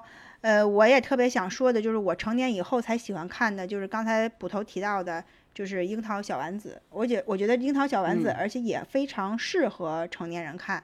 呃，樱桃小丸子就是算是我的一个呃解压利器，就是因为这几年吧，我在生活和工作上都会有一些比较大的压力，会有很多时候呢，就是想不通一些问题，就情绪有时时好时坏的，呃，特别无聊的时候，我就想看电视。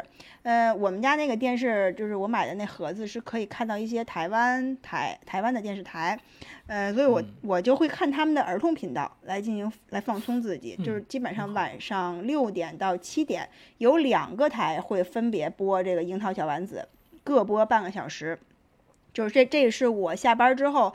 第一时间要去追看的，我也不懂为什么，因为现在很多的这个视频软件可以随便去看，呃，看全很多这个所有的这个全集，但是我就是想要追着电视台这个播出来看，嗯，就是可能想给自己一个固定的这个时间来放松吧，就像孩子一样，我去追这样的一个嗯。放松的这样的一个环节。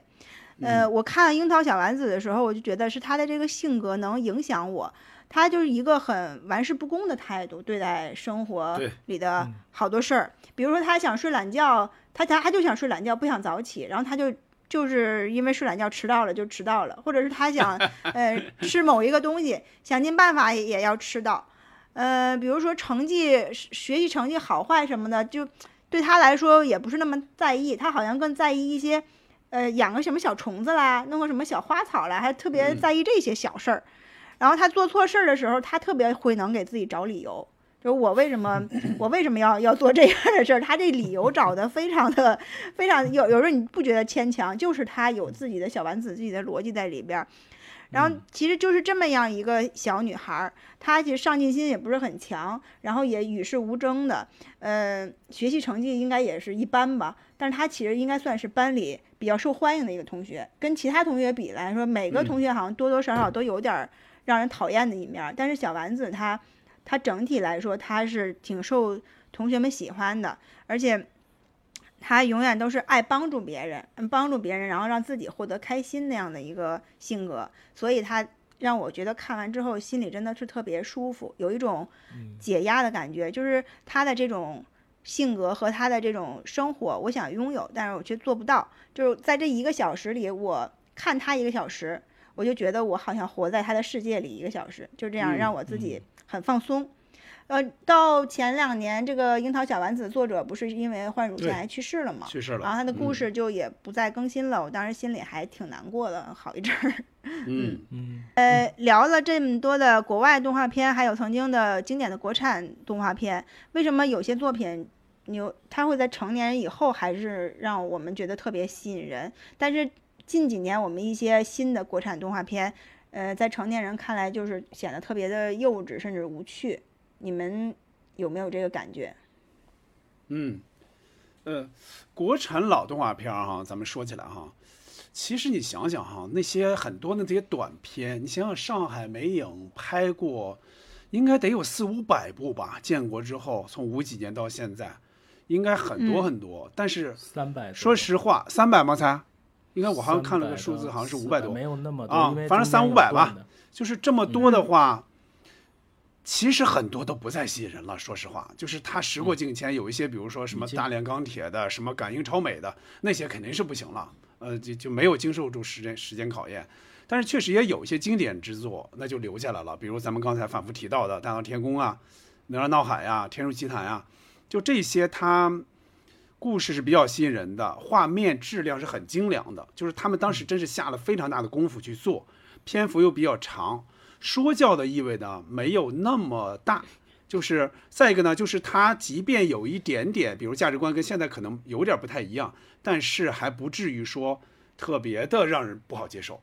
嗯，嗯国外的动画片呢，我觉得之所以吸引人，就是它确实不说教，就说教的东西确实是不多。比如刚才提到的《猫和老鼠》，那就是纯娱乐，嗯啊，你谁看都行，啊，你大人看也行，小孩看也行，就纯娱乐，也不说话，那肯定没有，基本上没有什么价值、价值观嘛，啊，嗯然后，呃，有很多呢，你甚至觉得，哎，他这样说会不会把小孩教坏呀？就有没有那种，有时候，比方一句一句台词或者什么的，你会想，啊但是呢，这种情况下，可能对于小孩来说，哎，他更愿意冒险去看啊，而且不至于真的把他们把他们给给说教坏了。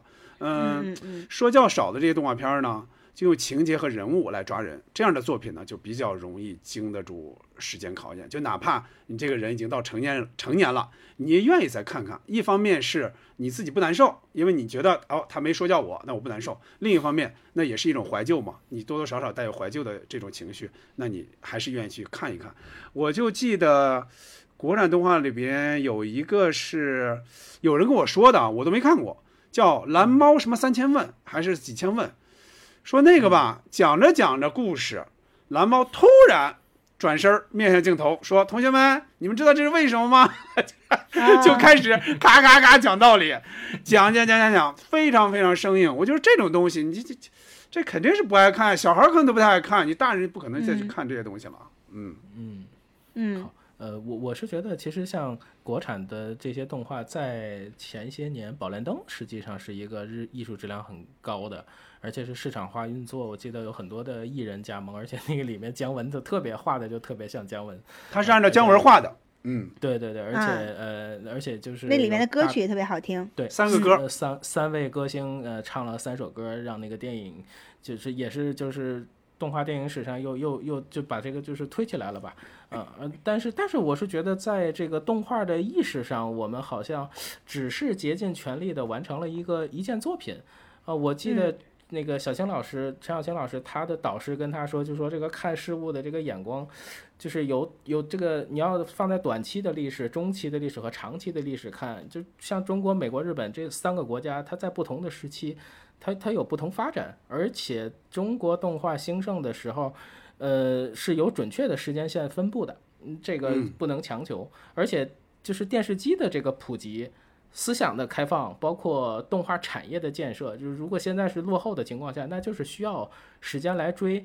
另外，呃，长篇动画制作的这个能力，我们而且创作方向它确实就是低龄化的。当《熊出没》或者《喜羊羊》这些大电影经常出现，包括都属于电影输出这部分，它它并不是一件令人特别高兴的事儿，只能说明它制作的方向比较匮乏，或者题材它比较相对的局限。其实我们电电影或者电视剧也会遇到一样的问题，所以我们有的时候聊也会宁可去聊八九十年代的作品，也不太愿意去看就是样板间里不太说人话的那种对白啊。嗯嗯，对，就接着你刚才说的，呃，后期出现的这些形象吧，比如许羊羊啊、光头强、熊二、熊大这这些形象，这真的我我一点都没有看过。包括呃，现在我会看到一些比较粗制滥造的一些周边玩具，甚至摇摇车都做成这些形象。对我来说，我可以说是 用惨不呃不忍直视四个字儿来形容吧。我真的不喜欢，我真的真的是不喜欢现在的一些国产动画片，从造型再到故事情节，要不就是一些一一个借鉴模仿，要不就是随意编造，呃，根本不能用什么想象力来来形容，有点儿有点儿说是说是好听一些天马行空吧，就是他会干一些你觉得完全没有依据的一些一些事情、一些情节。呃，像《喜羊羊》这样一个群像作品，其实还算是稍微的里边优秀一些的吧。然后，但是我觉得它就像我们小时候看的《蓝精灵》，很像，包括他人物的那些名字，然后包括蓝蓝精灵他这个这个群体，还有他们共同面对一个有坏人，点有点像啊。嗯其实就他当时出来的时候，就让我想到了蓝精灵，嗯。包括后面啊，我们我我没看过，就是我也是从网上查一些资料，看到呃，国产动画片还真的有一些抄袭的新抄袭的作品存在，比如说嗯。什么、呃大嘴巴嘟嘟，什么图图，这这些它也都有些借鉴蜡笔小新，嗯，哦。还甚至甚至有一些画面完全就是一样的，呃，嗯。包括还有我我们我们曾经不知道你听说过吗？呃，像《虹猫蓝兔七侠传》哦，这个当时也很火，后来不知道为什么就说说它涉及到呃暴力血腥，然后就被停播了。就但我就我就不知道这些做动画片的成年人是怎么去想，他是怎么去定义这个给孩子看的这样的一个作品的，是怎么挖掘孩子们这个本真的心的？难道就是说孩子们就需要一种视视觉刺激吗？就就我觉得没有做好。呃，就是孩儿童心理的这样研究，他去就去要去做这样一个事儿，要去完成任务一样去做了这样的一个作品，好像有我好，我觉得好像从两千年以后，是不是在这个引进动画片方面，我们就被呃有有些限制了，所以我们看到更优秀的一些呃国外动画就越来越少了，就是它是这样，就是有一段时嗯间，就是在黄金的这个时间，他是啊不允许放国外的一些片的。播所以说啊，为什么《熊出没》和《喜羊羊》当时那么那么风行？它并不是说人们有嗯多么多么喜欢它，而是那个时间你看不到别的，你是看不到的。电视保护黄金时间是那样的啊。嗯嗯，画片。如果你的孩子，呃，他很喜欢看，他很喜欢其中的形象，你会阻止他看吗？还是会，嗯，会给他推荐一些别的你认为更好的呢？我我是我是没有跟他就是说特别特别推荐过，但是好像我推荐我女儿小时候看过《哪吒闹海》，她好像还比较喜欢吧。嗯呃，嗯那几个长篇我觉得都是可以看的，像《天书奇谭》，现在小孩看肯定应该没有问题吧，对吧？应该没有问题，《大闹天宫》嗯肯定都没有问题，包括《哆啦 A 梦》，包括小丸子，包括一休，我觉得应该都都应该是能看，只不过对他们来说画面有点太糙了。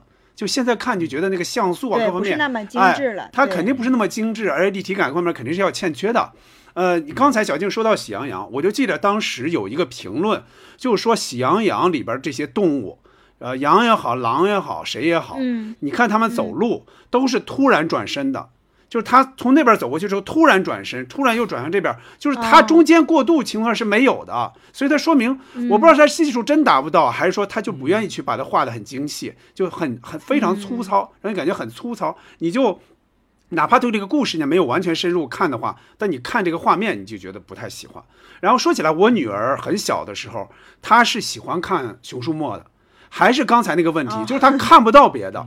当时是看不到别的，所以她她只要开电视，她只要开电视就看《熊出没》，只有《熊出没》。我就记着在六七岁的时候，有一次我就给她推荐《哆啦 A 梦》让她看，呃，我说你看点这个吧，你别老看《熊出没》了。然后我就问她，我说你现在最喜欢动画片是什么呀？啊，然后我还又提醒了他一句，我说你别告诉我是《熊出没》。然后他就有点为难的就说，就是《熊出没》。然后我就说，我就说，那你那你换一个吧，能不能换一个？他说，呃，那就换一个熊熊乐园吧。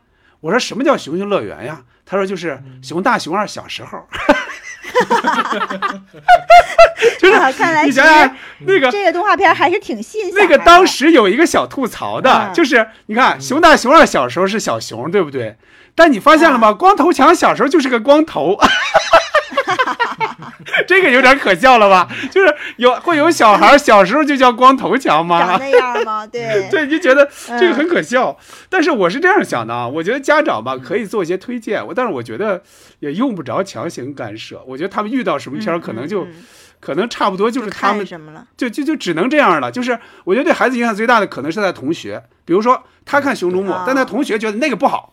不要看那个，哎，我看看那个那个，他可能会和同学啊形成一种，他们互相有一种意见的影响。我觉得这个影响，嗯会比一些家长的影响还要大，所以我也没有特别干涉过。嗯呃，我因为我家小孩现在还没到看电视的时候嘛，嗯然后我呢，其实，呃，我可我在想，如果他以后会选择看《光头强》《熊出没》这类的呢，我不会不会不让他看，但是我可能会稍稍做一点干涉，因为我对 我自己的选择 还是有一些完美主义的。其实，嗯在我看来，就是。嗯，我们能看到的现在一些欧美、日本，甚至是呃台湾的一些动画和儿童节目，呃，它很贴近儿童心理学的，嗯，所以我的我希望我小孩以后如果他在看动画片儿这件事上呢，眼界是开阔一些的。我希望他不只看到呃这个《熊出没》和《喜羊羊》，他我我想给他看更多。更多的这种好一些的形象和故事，呃，我让他看的更多了呢，他可能自己才会有一些判断和选择的余地吧。但是他嗯现在还小，呃，但是他即便这么小呢，我给他会选一些布书，会选一些绘本什么的，我还是选的一些欧美经典大师的一些作品，而我没有选择就是我们国产有一些那种形象，我没选那些，嗯呃，所以我我不知道我这样做对不对啊？可能有过来人也会说你对孩子期望太高了，人孩子也不是什么，就是你想让他成为什么料儿，他就是什么料。但是我就是希望他在这个审美上，他有更高、更广阔的空间。我现在就是这么想的。印象里面，呃，在我前后的这个有宝宝的这个朋友，小猪佩奇可能是这一代孩子可能接触的第一个动画片，因为它，嗯首先它是一个大众的选择，另外就是我也很认真的看过，因为它配色很简单，当时是不让他用电脑，是投在墙上，呃，所以就是都是那种矢量的那种色块嘛，那五分钟一个嗯小故事。就是其实还挺容易懂的，其实就教给你一些生活的小经验和常识，包括我也听李玫瑾老师分享，就是如果说想让孩子有一些跟其他朋友有什么协作能力，就去看《汪汪队立大功》，但是看多了吧，比如说我们哦在公园玩儿，呃，他什么东西掉了，我们帮他捡起来，捡起来就当着好多人，他就会跟我们说。干得好，狗狗们！就是突然间弄得嗯我们还觉嗯得还挺还挺好玩的，嗯，呃，嗯。我可我后来就会引导他，就是说我跟他讲，其实还有很多的优秀的动画片，比如我当时跟他说《猫和老鼠》啊、机器猫啊这种，包括现在我引导他看《巴巴爸爸》这样的，就是说你可以选择多一点，你才知道这个这对个对。这个味道嘛，都都尝一点，嗯。呃但是就是我觉得以他的观看经验。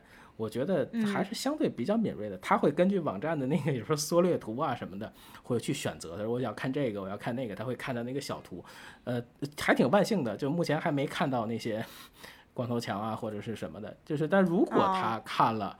我觉得我会干涉他一下，因为我觉得我希望建设他的 精神世界的时候，呃，父母能根据一些经验去做有效的引导。呃呃，捕头刚才说的也对，其实，在同学包括这个身边的小朋友们，他们有的时候长大了之后互相看的什么，其实那个审美也都是在互相影响的。嗯呃，我觉得就是在他就是看动画，就是可以超过一点他的学龄的这个。这个这个这个进度，我觉得超前一点是好一点的。我觉得就是播下种子，然后慢慢成长。就是包括像《挚爱梵高》那样的电影，就无论哪个角度、哪个年龄，它都是非常好的作品。好，最后我们带着对孩子的期待，也祝愿所有的小朋友们、大朋友们暑期快快乐乐，让孩子们该玩会儿就玩会儿，劳逸结合，才有更好的心情去开始新的学习。今天就到这里了，大家再见。嗯，好，拜拜，拜拜。